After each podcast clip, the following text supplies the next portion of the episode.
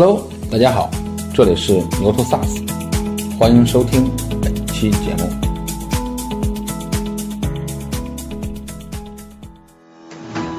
啊，当他们把市场上的浮油捞得差不多的时候，大家之间的内耗就是可能寻找客户的方式啊都很接近，然后呢，这个之间的内耗就非常大。那么在这个市场的情况下呢，我们发现这个销售团队越扩，然后效率其实会越低。这时候就让我想到，其实应该尽早的开始做市场驱动增长的动作。销售不是我的舒适区，所以我有我我有一开始我尝试要不要建一支销售队伍，但是我尝试去建的时候，发现我没有能力去建一支销售队伍，我都不知道找谁，对我也不知道怎么去卖。我自己那个比较擅长的话，就是做一些产品，所以我我早期的时候，整个的重心就是 all in 在产品。那 all in 在产品的话，那那我我我自然的前期的导导向的商业化话，就通过市场的手段，去把把这个产品的一些呃比较优势的特点，通过市场传出去。去年我们内部甚至提了个口号，叫“狂邀约、狂拜访”，就是对于 SDR 团队，因为我们那时候差不多有七十个人的 SDR 团队，要求他们疯狂打电话，然后再加上我们进行了一些广告投放，那其实就是疯狂见到客户，然后要求销售也在外面天天在外面跑，不要在办公室看到他们的身影。那我们其实后面在这个领域呢，我们就有有开拓很多新的渠道啊，比如说那个信息流广告啊，比如说很多内容的营销，当然还有我们去年开始做抖音上的投放，KOL 的投放，哎，效果也不错。在今年呢，我们又进入一个新的阶段，我把它叫做整合阶段吧。前面讲的都是花钱买量，那么怎么样能够实现不花钱搞量啊？这个就是这个我们一直在思考的，我们内部叫低成本的规模化的获客。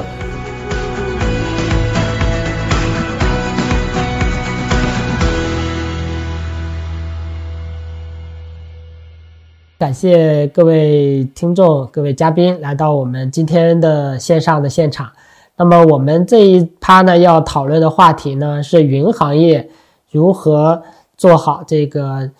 呃市场驱动的增长 MLG。那么我们要比较的是两个方向，一个是货，一个是存啊。这个呃，我们今天特别邀请到三位大佬啊，都是非常知名的 SaaS 公司的创始人。来参与我们这个对话，那么我们有请他们三位分别做一下呃自我介绍，先请兰溪兄吧。好嘞，多谢浩哥。呃，大家好，很高兴今天有这个机会跟大家一起来交流 SaaS 行业的货与存。呃，我是分贝通兰溪，分贝通是做企业费用支出管理的，我们是一个二零一六年成立的公司，现已六年多的时间。我们主要帮企业客户进行所谓的费用支出的，包括商旅啊、各种报销的这方面的处理，提升效率，然后节省开支。我个人是一个从投行投资背景转来做创业的这么一个一个比较跨界的背景，也很期待今天跟其他几位大佬一起交流这个话题。好的，感谢兰溪兄。那有请洪州兄做一下介绍。啊，好的。呃，大家好啊，我是一千宝的创始人和 CEO 金洪舟。呃，很高兴能参加今天晚上这这今天这次分享和交流啊，也期待一会儿跟几位老师的这个碰撞啊。那我们一千宝呢是做电子签名与电子合同，那么在这个领域呢，我们已经耕耘了十几年啊，期待与大家合作。好的，感谢洪舟兄。那有请十步兄介绍一下他及他们的公司。我是引刀 RP 的那个创始人十步，我是那个二零一九年做的引刀这家公司。我自己是个连续创业者，呃，我上一家公司把公司卖掉之后，去阿里工作了两年多时间。我整体来讲的话，就是我还是比较一个草根草根的创业者，整体想去做一个好的产品。所以我我自己这这几年的话，我自己的整个初心围绕着做一个好的产品。好的，好的，十步兄也很谦虚哈。好呀，那我们就闲话不多说，我们直接进入主题。那么我们这个想探讨的几个话题呢，我们今天会也采取短平快的形式，可能也结合一些具体的故事和场景。那么我们探讨第一个话题呢，是关于呃我们为什么要做市场驱动的增长，为什么要做 MLG？那么呃我先开个头，我先起个引子。那么我我自己带过非常庞大的这个销售团队，这个上千人。那么以我的当时的特别强烈的经验是快速去复制销售团队，但是复制的过程中就发现有一个很大的问题，就是我们在每个城市招了很多销售，那么这些销售的同学，他们的主要任务就是捞这个市场上的浮油啊。当他们把市场上的浮油捞得差不多的时候，大家之间的内耗就是可能寻找客户的方式啊都很接近。然后呢，这个之间的内耗就非常大。那么在这个市场的情况下呢，我们发现这个销售团队越扩，然后效率其实会越低。这时候就让我想到，其实应该尽早的开始做市场驱动增长的动作。对，这是我当年的一些亲身经历啊，讲一个小短故事给大家分享。那么下面我们也有请兰溪兄，呃，做一个他的这方面的分享。感谢浩哥。那个，其实我们在这个事儿上 也走过不少弯路，就是在获客方式上，无论是销售驱动就 SLG，还是那个市场驱动 MLG，呃，我觉得最重要一个一个观点是，可能要要匹配企业所在的阶段。呃，讲个小故事，就是我们公司是二零一六年成立，在二零一九年之前，前三年我们都在打磨产品。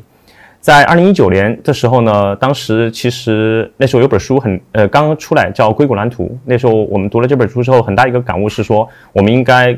搭建一个可规模化复制的销售体系。而那时候我们做的决策呢，就是 搭建了我们的所谓的 SDR 团队。所以其实从一九年、二零年这两年，分贝通主要的我们叫线索来源，或叫我们内部叫 M Q 二来源，主要来自于 SDR 团队的供给，占到我们销售的签单的百分之八十以上。但是到二零二一年的时候，我们发现那个就是所谓的疫情的第二年的时候，我们发现，哎，这个跟浩哥刚碰到的问题是一样的，就是你的浮草通过 SDR 覆盖了一轮，打了一轮，然后能打的电话，我们通过内部叫六脉神剑都打过之后，发现效率变低了。于是呢，那时候我们其实开始思考，是我们应不应该去做所谓的 MLG。其实当时还没有这个词，但是我们当时做了一个动作，就是去挺颠覆大家三观的一个动作，就是我们去投放了 T 美。当时，呃，不仅跟分众，还有其他一些呃电梯媒体的广告，我们进行了合作。然后，二零二一年整个一年投了，呃，也不是特别多吧，上千万的一个广告预算。当时呢，我们就这个事儿里面呢，也有特别有意思的点，就是怎么让在 C 端互联网，大家就是上亿的钱砸到 T 美的里面，我们当时一个 B 端的产品，呃，触达客户效率其实蛮低，转化率蛮低的情况下，我们应该怎么定义这个 T 美的这个这个这个作用？于是后来我们就定位成 T 美其实就一个作用。或者说叫两个作用，第一个作用。就是提升你的品牌，就是让更多的你的无论是那个呃销售上门的时候，能够至少客户听过你分贝通。第二个点呢，就是能不能帮助我们的 SDR 团队打电话打过去的时候呢，能提升转化率。所以当时我们在投放 T 面的时候做了一个很重要的事儿，我们让我们内部的大数据团队把北上广深杭成都那个这五六个城市的所有的我们的目标客户在哪个楼里面做了精确的大数据的 mapping。然后我们才进行了广告投放，对，所以，所以这是我们的一个一个关于 MLG 的一个一个一个小故事吧，对，大概是这样。非常棒，非常棒。对，分别通的兰溪兄他介绍的也是一个被迫要转向 MLG 的一个故事，而且他们采取了一个高举高打的方式，应该说在品牌上取得了很大的这个推广的成功。好的，我们再请一千宝的洪州兄给我们分享一下，他们是呃怎么样要启动 MLG 这件事情的背景。嗯。好的，我们这边可以简单呃，就不去区分 SLG 还是 MLG 啊，我们就说获客这个事儿啊。呃，其实我们这边呢，大概分了三个阶段。一开始第一个阶段呢，可以说叫初放的阶段，就是从这个我们大概从一五年呃一直到一八年吧，那个时候就是啊开始这个我们电子签名开始市场上开始呃推广啊，让我们建销售团队。啊，然后呢，有了做百度投放啊，就是就这么个阶段嘛，就开始投啊，开始花一些钱，然后这个销售呢也是开始跑，然后开始销售，当然自己拓客这样的一个阶段，那呃就比较粗放吧，也没有什么这种数据支撑，反正就有了就去给销售，销售去拿去拿去转化，然后这个这个这个就就后面就看收入能多少，反正比较粗放一个阶段。啊，那么在在在一八年的时候呢，我们呢就觉得这个啊，在管理上其实就是账不太好算嘛，对吧？然后觉得应该有更好的方法，那么当时也找到一个这个，就刚才啊跟那个兰溪兄讲的那个有点类似啊，我们那个过程也找也也找找也看了那本书，然后呢就应该是一个科学化的营销吧，这么一个概念。那我们当时呢就把就把这个投放团队呢做了做了扩大啊，然后呢也建了那个 SDR 团队，是叫做精细化的阶段。那大概是从这个呃一一八年到到差不多到去年吧，然后但这过程中到后面我们的百度投放其实。它的效率到一个阶段之后，它就到一个平台期，你再砸钱、再多钱下去，也也不会产生更哦，也就说它的这个 ROI 会下降。那我们其实后面在这个领域呢，我们就有有开拓很多新的渠道啊，比如说那个信息流广告啊，比如说很多内容的营销，当然还有我们去年开始做抖音上的投放、KOL 的投放，哎，效果也不错。在今年呢，我们又进入一个新的阶段，我把它叫做整合阶段吧。就是呃，这个跟我们的业务有关。我们电子签名呢，它有一定的这个这个这种网络效应啊。那么我们觉得呢，就是这个那个是花钱，前面讲的都是花钱买量。那么怎么样能够实现不花钱搞量啊？这个就是这个我们一直在思考的。我们内部叫低成本的规模化的获客啊。然后我们今年呢，刚刚把这个这花钱的不花钱两个团队都合起来了。那不花钱那部分呢，就是。一个呢是通过啊生态伙伴啊，通过钉钉啊这种啊，以及我们现在有那个开放平台啊，我们这个通过我们一个叫一三 partner 的产品，去我们叫广泛被集成吧。这个因为我们我们店签名产品它的特点是嵌在各个呃合作伙伴那里啊，去去去给给客给客户使用的。呃，这么多年积累了大量的企业客户和政府客户，那么这些客户他的签署他会带来新的呃这个他的客户对吧？他的呃用户。那么这些会转这这些呃带来的这个这个用户呢，就就会注册我们的账号，注册我们账号就成为我们的用户。举个例子吧，我们这个以阿里巴巴为例啊，阿里巴巴是我们的呃用了大概有三四年的这么一个大客户吧，啊，那他使用以来到现在，呃，他的呃呃他的伙伴大概有两万多家，他的各种各样的伙伴就注注册了我们的一千宝的这个这个变成我们的用户了。所以呢，这个呢是对我们来讲呢，就是啊，没没有什么成本，因为阿里巴巴还付费，对吧？我我我不需要额外的支出，所以这个呢，我们就现在花很多力气在这方面。而且呢，这两边呢，我们从百度来的这个这个这个线索吧，和这个我们刚刚讲的，呃，通过免费的这种渠道来的，我们或我们的这个转化率是差不多的，都都达到百分之二十多以上。所以说。啊，这个效果还可以，所以我们现在呢，在这个阶段，所以说介绍一下我们这个整个经历吧。明白，明白，啊，也非常棒啊！这个洪州兄、洪州洪州兄介绍的这个，他们尝试了百度的，尝试了这个信息流的，然后呢，也提到这个跟这个合作伙伴，因为我也见到现在越来越多 SaaS 把自己嵌在别的 SaaS 产品当中，一起来。走向市场，这个其实也是一个特别好的这个，呃，其实效率也很高，成本也很低的这个获客方式。好，那么呃，我们接下来，好，那么我们再请影刀 RPA 的十步兄介绍一下他们是怎么走向 MLG 这条路的。有请十步兄。我我我公司相对时间比较短，因为我正式运营就两年半的时间。那我自己的话，原来是做产品经理的，我从来没做过销售，我我原来没有做过 to B 的创业，所以我从一开始，其实我想去建销售团队，但是我没那个能力去建，对我甚至 to B 我都不知道怎么去，因为我公司没有那个我没有那个销售的合伙人，所以销售不是我的舒适区，所以我有我我有一开始我尝试要不要建一支销售队伍，但是我尝试去建的时候，发现我没有能力去建一支销售队伍，我都不知道找谁，对我也不知道怎么去卖。我自己那个比较擅长的话，就是做一些产品。所以我我早期的时候，我我我整个的重心就是 all in 在产品。那 all in 在产品的话，那那我我我自然的前期的导导向的商业化的话，就是通过市场的手段，去把把这个产品的一些呃比较优势的特点通过市场传出去。所以所以早期的话就是这么这么去做的。所以我们在在很早的时候，特别是前一百家客户，我是没有任何一个销售去。呃，去通过销售手段去完成的，基本上都是通过市场的方式，比如说早期通过朋友圈，通过原来的一些呃朋友，呃给他群的呃朋友的去去给他试用，对啊，或者通过呃各类的社区里面去去发一些帖子，所以就来了来了大概一百来的一百来个的付费客户，所以我们我们在那个后期也尝在那个二零年也尝试过建一支销售队伍，但是发现我的销售队伍，呃，原来招了那个招了那十来个人，但是全都崩掉了，最最后一个都没留下来。所以我我我我后面的话就是干脆就很长一段时间放弃整个销售队伍的的的搭建，就是完全是通过市场化来去走。明白啊。所以就是我们呃在早期发展的时候就避开了咱们的短板，直接就上 MLG 了，这也是一个对呃跟其他公司不不同的情况啊，非常非常有意思。好的，刚才三位大佬都聊了一下他们这个在 MLG 当中货的这一部分，那么我们再聊一聊货的对立面，它的这个呃流的这一部分啊，那么我们还是请三位。呃，创始人都讲一讲他们的实战当中的一些好的经验和故事。那我们这次倒过来吧，这次请呃，咱们请十步兄先来讲一讲，咱们引刀 RPA 是怎么做好 MLG 的流的。我我这边是比较简单，其实我大部分还是通过那个免费的版本去放出去给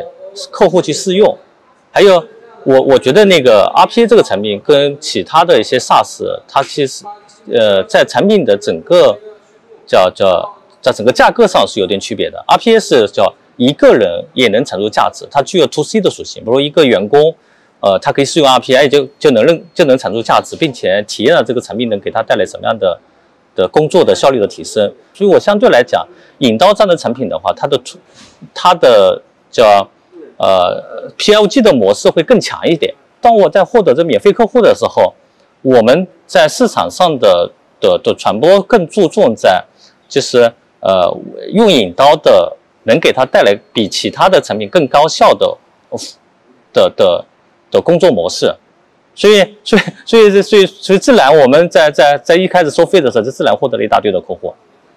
我我我我记我我记得的话，是我们是在那个。叫前三个月，我们大概就获得了一百多家的客户。对，在一在一年多时间，我们获得了，呃，目前是一一一万多家的企业客户。所以，我我自己在在呃在整个市场的策略上的话，我自己比较注重在那个叫行业的聚焦以及呃某个品类上的渗透。对，这是对，但是我这是这是我们目前在做的事情。我觉得，在一个行业一旦它的渗透力达到一定程度的话，这个市场就可以传播起来就非常快。呃，我我我我想补充一点，就是我们自己有有有有这样的一个感觉，就是就是在中国这个 SaaS 里面，其实还是要有销售，就纯粹的线上难度还是比较大。在我早期的时候，我签了很多的客户，整没有销售的情况下，整个周期拉得很长。我记得我当时签那个周大福的时候，这个单子从客户决定要买引到的企业版到他最终的付费是。花了十个月的时间，这周期很长，所以，所以我后面在在针对这个问题，我自己建了一个销售队伍。那销售更多的是去把这个订单快速的 close 掉，我的周期马上可可以很至少能缩短到两个月以内，两个，这是我觉得最长不会超过两到三个月。所以，对，所以我呃，所以我觉得还是要有那个这纯粹的 PLG 的线上转化，感觉难度还是比较大，还是要有好的销售队伍。嗯。没错，没错，我也听很多做 PRG 的创始人聊到这个话题。对，PRG 更多的是一个帮你引来线索、引来这个潜在客户的一个过程。但因为 PRG 本身带来很好的效率，但是最终的那一步呢，如果没有销售团队，纯靠客户自己转化，特别是在中国还是比较比较难的。确实，最后还是需要有销售团队来来做提高转化率的这件事情。好的，非常感谢十步兄啊。那我们再请，呃，一千宝的洪州兄讲一讲，就是咱们是怎么做留存这样的这样的工作。呃，我觉得我们也比较简单啊。我们这个呃，首先是这个呃呃潜在的用用户的来源吧，有有几类啊。一个呢就是通过投放来的嘛，那么呃呃就是留资啊，或者直接试用购买啊。这是一种，因为我们的产品呢签签署也是比较简单啊，那么会买个买一个呃几百块钱的套餐就可以使用，我们也提供免费的版本啊，对，免费试用八次这样子，OK，那这是一个来了。另外呢，另外我们很多时候是，啊，我前面讲我们有那种连接属性嘛，啊，G to B 或者是 B to B 之间，那么那些那些带来那些 B 那些个人有有些是 C，那他会呃因为被动的签署啊，他他别人发给他，他签了嘛，对吧？那么这个时候呢，就呃被动的变成我们的用户。那么像这种所有的来源，除了这个呃，如果说他已经是使已经是使用了，已经试用了，那么像这种情况呢，我们就会啊 SDR 团队会直接会电话电话跟进啊，这是这是一种。那么另外呢，他没有直接试用，他那我们这个呃会引导引导他进入我们的这个关注我们的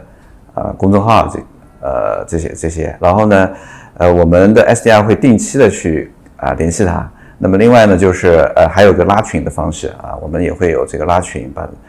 对对定期联系，定期去做一些运营动作啊，大概就这样，也比较简单。嗯，明白。我们会对线索进行分类分级，然后不同级别的线索用不同的方式去跟进嘛？那基本上分类的话，从我们这边角度，第一种当然是试用了，对吧？最好的。第二种呢是被动签被动签署过啊，对吧？他有感知实名了，对吧？第三种呢就是呃这个只是留资啊，只是留资，所以说它会有会会分级。那么这是一种分类法。另外呢就是我们会看这个这个。这个客客户的这个大小，我们会会去做自动的这个检索嘛？我们后面连的那个那个那个数据查询的企企业查询的，自动会去分类。因为我们销售团队有两两两类销售团队，一个是直销团队，一个是电销团队。那么我们会去，当然这个到到那边是我们 SDR 团队筛选过后，明确了明确成为 SQL 再再会到那边。但我们在 S SDR 团队那边也会做一些这样的啊差异化的运营。好的。感谢洪州兄，那么我们也有请这个分贝通的兰溪兄介绍一下，就是分贝通里面是怎么样做这个呃 MLG 的留存这一部分的工作。好嘞，好嘞。那个其实我们内部呢，呃，也是比较信奉我们叫呃精细化的可规模化复制的销售打法。所以，其实，在我们内部有一个我们叫客户旅程，有个节点叫呃百分之四十阶段，就是我们内部 SDR 和那个 FAE 这两个团队，就是所谓的电销跟呃面销、直销这两个团队，呃的交界点呢，是客户上，就是我们的销售能不能上到门。那我们发现，其实从数据上来看呢，我们上了门的客户，其实他可能不一定是 SQL，他可能就是一个介乎 MQL 跟 SQL 之间的一个状态。那会发现上了门的很多客户，其实最后不能不能最后转化成我们的签单客户。那于是这块呢，我们就发现这里面其实有蛮多工作要去做的。因为假设这个漏斗可能最后就百分之十签单的话，那剩下百分之九十呢，我们我们内部其实做了这么几件事情。第一个事情呢，就是我们要严控所谓的叫商机这个阶段，就是说 SQL 或叫 Opportunity 这个阶段，我们内部会有所谓的我们叫商机考试或者叫 Pipeline Review 的方式来盯，而这些单子。会最后上到我们管理层去每周进行所谓的业绩盘点，这是我们的第一个事儿。那这里面就有很多跟销售的一些我们叫一些一些 tricks，有些有些销售他就不愿意把这个单子报上来，那你怎么要把它我们叫他自己的私人库里面的一些池子要填到 CRM 里面去把这个单子给录出来？这里面就有很多的小故事了。第二个点呢，就是我们发现，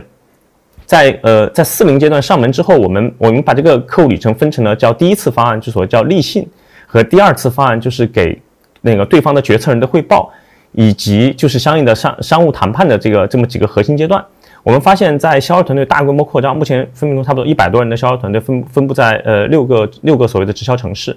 那其实大家的能力是参差不齐的。那为了提升所谓的呃所谓的上门之后的这个所谓的留存转化率呢，我们的做法呢，呃近期我们摸索出来一个很重要的一个打法。就是通过集中的线下的所谓的叫会销，但这个会销不是我们，我待会儿可以解释一下会销的方式，让呃销售的这个各个环节的转化率，四零到所谓的六零，六零到八零，八零到一百的转化率都会提升。你说的是简单讲呢，就六零八零盈利，嗯，明白。呃，对，就从是的，那我们本质上呢，就是在各个阶段我们会设计各种各种不同类型的会。举个例子，比如说在那个上门这个阶段。呃，销售他每个人谈的那个能力不一样，那我们可能会把客户集中交邀约到一个方一一个一个地方来搞一个统一的沙龙的方式来提升转化率，因为那时候可能是管理层去讲，销售可能是敲边鼓，所以这是一个方法。而在六零阶段呢，我们我们有两个系列，一个叫走进老客户系列，让呃让我们刚签约的老客户或者用的比较好好的老客户，让这些新的客户潜在客户呢去走进他们，这样提升他们的一个转化率。而同时呢，我们还有一个事情，在六零阶段，我们可能会放一些商务上的政策，就是在一个场域下，在一个封闭的场域下去提升这个客户在当场决策说我就我就拍了，就用分贝通这么一个所谓的转化率。所以想说的想说的点呢，就是说我们最后摸下来，要让每一个环节的能力提升。如果只是对销售进行更好的筛选、更好的招聘、更好的我们叫黄埔培训，就是 coach 培训，我们认为还是一个相对偏慢的事儿。于是分贝通最近采用的事情就是通过集中的、通过会的方式，营造一个场域，去提升他们的最后的流所谓的流这个事儿的一个盈率。对，大概是这样。啊，非常有意思啊！就是咱们分贝通的这个方式。让我感觉是说，呃，市场的工作本来是做到 MKR 我就结束了，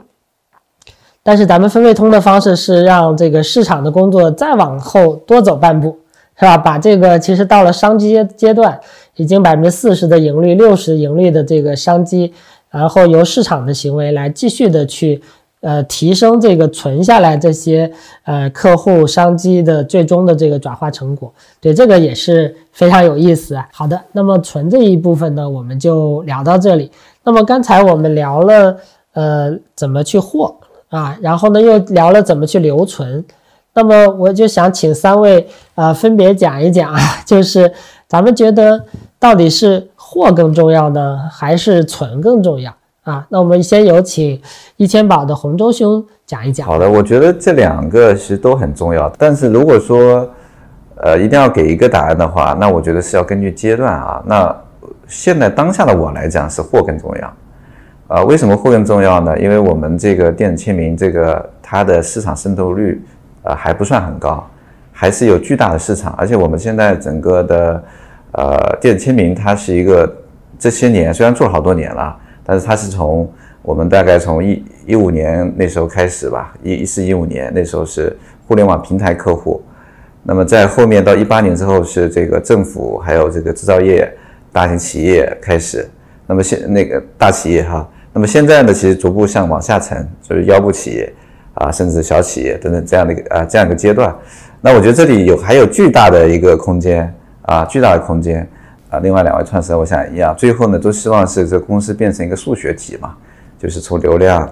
对吧？转化，对哈，最后这个客单价，最后是什么续约，对吧？就是这样子。那我们，我们，我们，我们首先是第一步，就是那个要足够大的流量，那么转化率是第二步啊。所以我先选选选选第一个，就是足够大的这个货。好的，好的。我发现洪州兄其实回答每个问题都是。用阶段来区分的，这个对，确实不同的阶段咱们有不同的策略。好，那咱们再有请呃十步兄来讲一讲，咱们引刀 RPA 是怎么来考虑，到底是货重要还是存重要这个话题。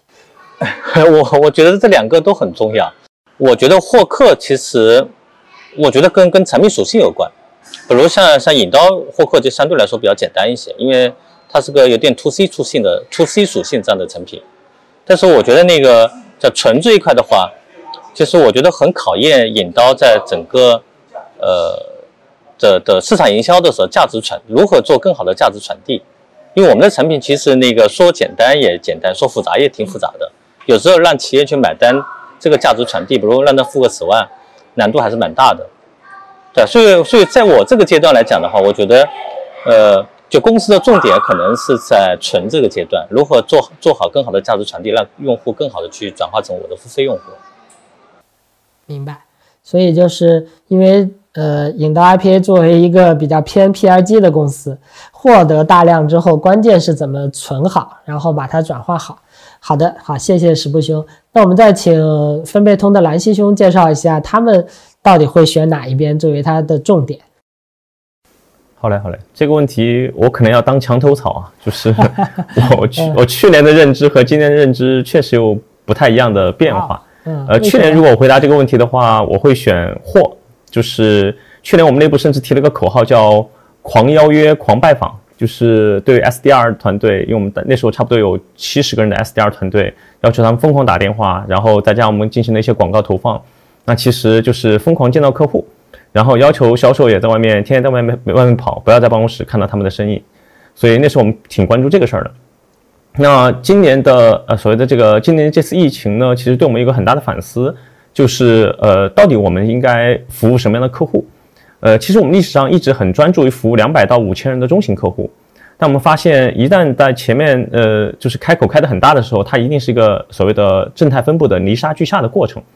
那我们发现，其实小客户，特别是两百以下的客户，呃，或者说一两百人的客户，其实挺难穿越周期的。然后，因为因为以前分贝通的客户，呃呃，绝大部分是新经济，现在我们差不多一半一半，就新经济和传统客户一半一半。所以今年我们一个很大的思考呢，发现。可能我们应该真正服务于我们所谓的目标的那些客户，而因为我们自己测算过，我们目标的客户他给我们贡献的所谓 LTV 去除以 CAC 这个这个 ratio 是非常非常的算得过来账的。于是呢，今年我们很大一个战略叫战略，就是所谓的叫战略聚焦和客群聚焦，就聚焦于两百到一千人的客户为主，一千到五千人客户为辅。那在这样的情况下呢，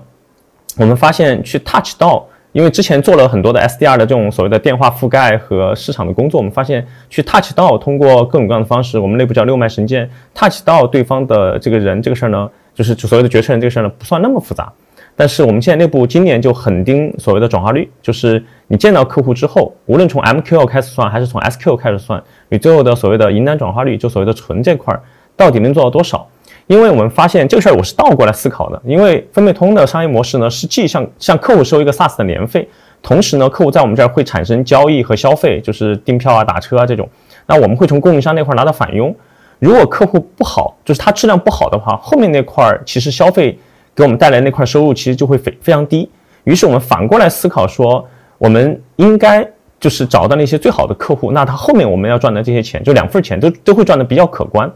于是呢，我们就会比较看重这些我们叫 addressable 的那个精准的这些客户销售能不能拿下。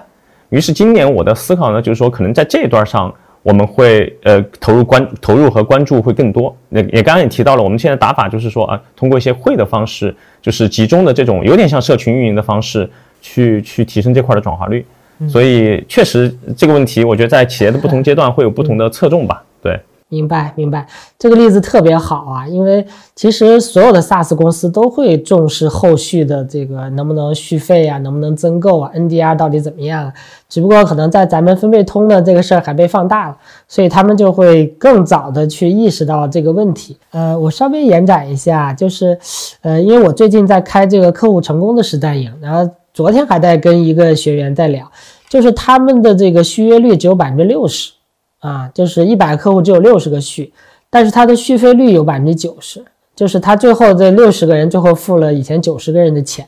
那么我就分析来分析去，确实就不一定根据客户维度了啊，就是根根据客户规模这个维度，我看了他各个规模这个续约率、续费率也没有特别大差别。我感觉问题可能跟蓝希兄刚才说的一样，可能就是在行业里，就是你选了一些其实不精准的行业，这意味着什么呢？意味着我们有百，因为续约率只有百分之六十啊，意味着我们有百分之四十的所有的从市场投放，对吧？到这个销售的经历，到这个实施同学的经历，到客户成功同学的经历，都有百分之四十被白白浪费掉了。就是那百分之四十的客户根本就不该进来，因为我们如果都聚焦在那百分之六十以的那那那种类型的客户，我们的整个后续的 NDR 会好得多得多。那么整个公司的价值也会大得多，所以有的时候我们对对对，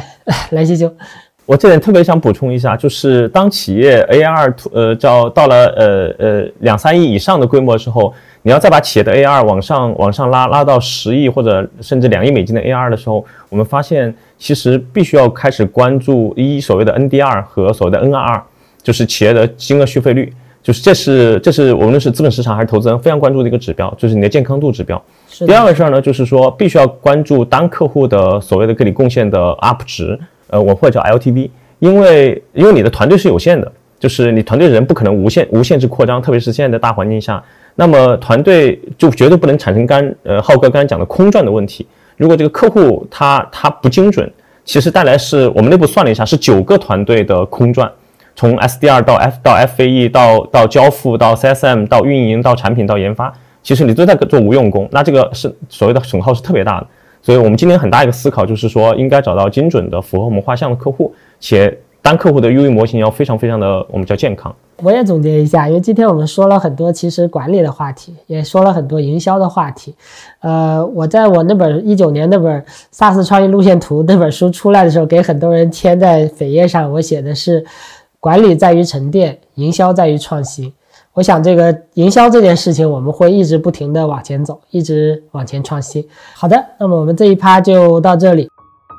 好了，本期节目到这里就结束了，感谢大家的收听。请订阅本栏目，下期再见。